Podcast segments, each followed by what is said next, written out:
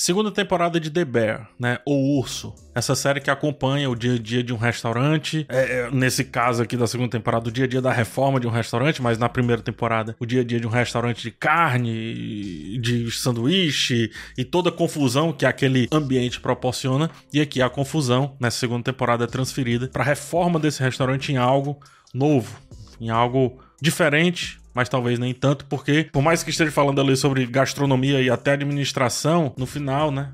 Essa temporada deixa bem claro que eles gostam mesmo de falar sobre as pessoas, sobre gente. Esse vídeo não vai conter spoilers de O Urso, segunda temporada. A segunda temporada, inclusive, ainda não foi lançada aqui no Brasil. Vai ser lançada apenas em agosto 23 de agosto, coloca aqui na tela, por favor. E quando for lá por perto, eu tento fazer um vídeo ensaio ou um vídeo com spoilers para agradar o público brasileiro, tá? Mas vamos lá falar da segunda temporada aqui de O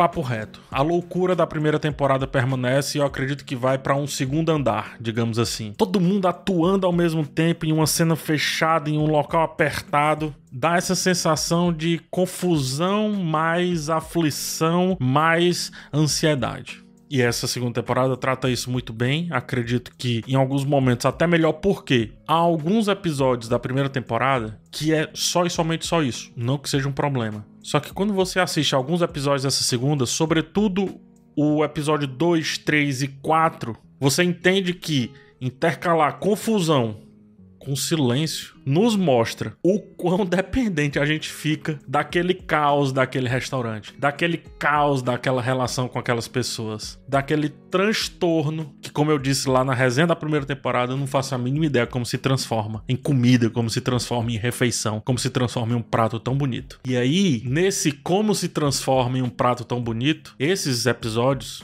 2, 3, 4, parte do 5 também, vem debater de fato técnica. Por incrível que pareça, vem debater técnica, vem debater elaboração. Mas a partir da intimidade de alguns personagens. Sidney tem um episódio só para ela, mas também fala sobre as questões técnicas que ela tem que resolver. Inclusive nesse episódio, de maneira muito linda, fala sobre propósito. E como ela vê, por exemplo, uma família se fartando e rindo, né? Família não, duas amigas, na verdade, se fartando e rindo ali de uma sobremesa, e ela tá ali trabalhando com aquilo que outras pessoas estão se satisfazendo, digamos assim. É muito bonito, é muito poético a maneira como coloca. Não fala. DBA não precisa falar tudo. Não coloca, não escancara. É um dos ouros dessa série aqui. Não precisa ficar escancarando. Quando a gente vê, por exemplo, o Marcos, né? Que inclusive é um personagem que tem uma elaboração de, de, de conteúdo, de, de intimidade absurda. Começa com isso a série. O primeiro, segundo da série é sobre o Marcos, sobre a vida desse cara, sobre o modo de pensar. Tem um episódio só para ele também, cuja elaboração desse episódio você diz assim, cara, vamos falar sobre o que aqui? Vamos falar sobre a solidão,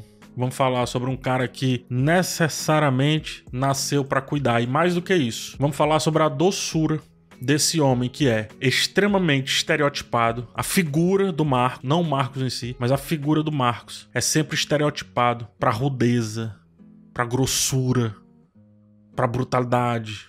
O homem negro que é colocado sempre nesse lugar de força, de ímpeto, de agressividade. A gente vê um episódio totalmente desconstruindo esse marco. Já havia sido desconstruído, é fato, mas nessa temporada em si tem um episódio quebrando esse arquétipo, quebrando esse estereótipo. Esse homem tão doce, esse homem que tem que realmente adocicar o paladar de todos que estão ao seu redor maravilha. Fala-se também muito sobre aprendizado nessa temporada. Tem uma questão etária, ou seja, de idade ali, cujo aprendizado se torna um pouco mais dificultado, mas ao mesmo tempo essa discussão é feita com dois pontos de vista, daquele que fica próximo da desistência e daquela, por exemplo, a Tina, que se anima tanto, que vive tanto, que se interessa tanto, que dane-se idade, origem, ela vai lá e vai conquistar. É muito bonito também o episódio no qual ela canta no karaokê e mostra que é justamente a origem dela, as diferenças dela que faz ela ser algo completamente distinto de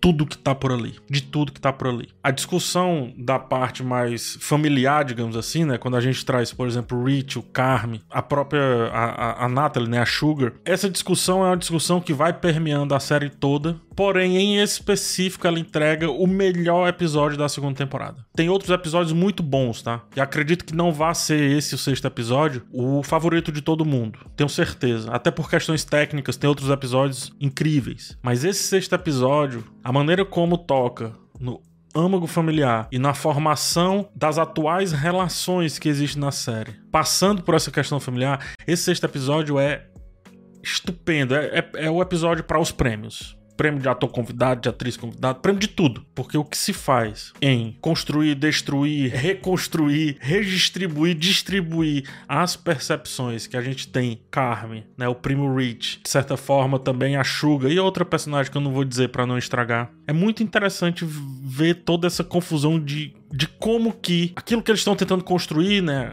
o Bear, nesse caso, que era o Beef antigamente, passa necessariamente pelo transtorno, pela, pela discórdia, pela discussão, pelos embates, pela confusão, né? Trocando em miúdos. O Rich, inclusive, traz uma reflexão muito legal desse homem que tem um passado recente aí que ele não quer se desfazer, poxa. É um passado que traz a imagem do, do amigo, né? Primo, quer que seja. É um passado que traz o que ele acha que sabe fazer, que é o seu resolvedor de tudo. E aí o Rich ele se enrola porque não consegue se resolver nessa transição que todos precisam passar. Marcos precisa subir o um nível, Carme também. Carme também, mais do ponto de vista pessoal, não tanto do ponto de vista pessoal nesse caso aqui. O Neil Fak, né, tem mais participação, é mais ativo nessa temporada porque ele vem como esse alívio cômico no meio ao drama, que é uma característica muito interessante da série, né?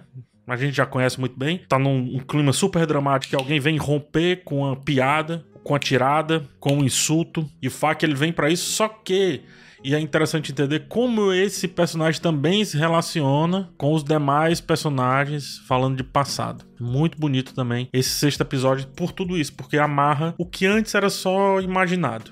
O final é acachapante, como é o final da primeira temporada, o Christopher Storer, né, criador dessa série. Ele sabe escrever reviravoltas óbvias, porém necessárias. E eu acho que mais do que isso, ele é um cara que, por mais que nessa segunda temporada, né, esse criador tenha dado muita atenção para tudo que está ao redor do Carmen, ele faz muito isso para que a gente entenda o Carmen, né, o, o personagem do Jeremy Allen White, para que a gente o entenda agora em total perfeição. Não tem como a gente não conseguir mais definir esse cara. Não tem como.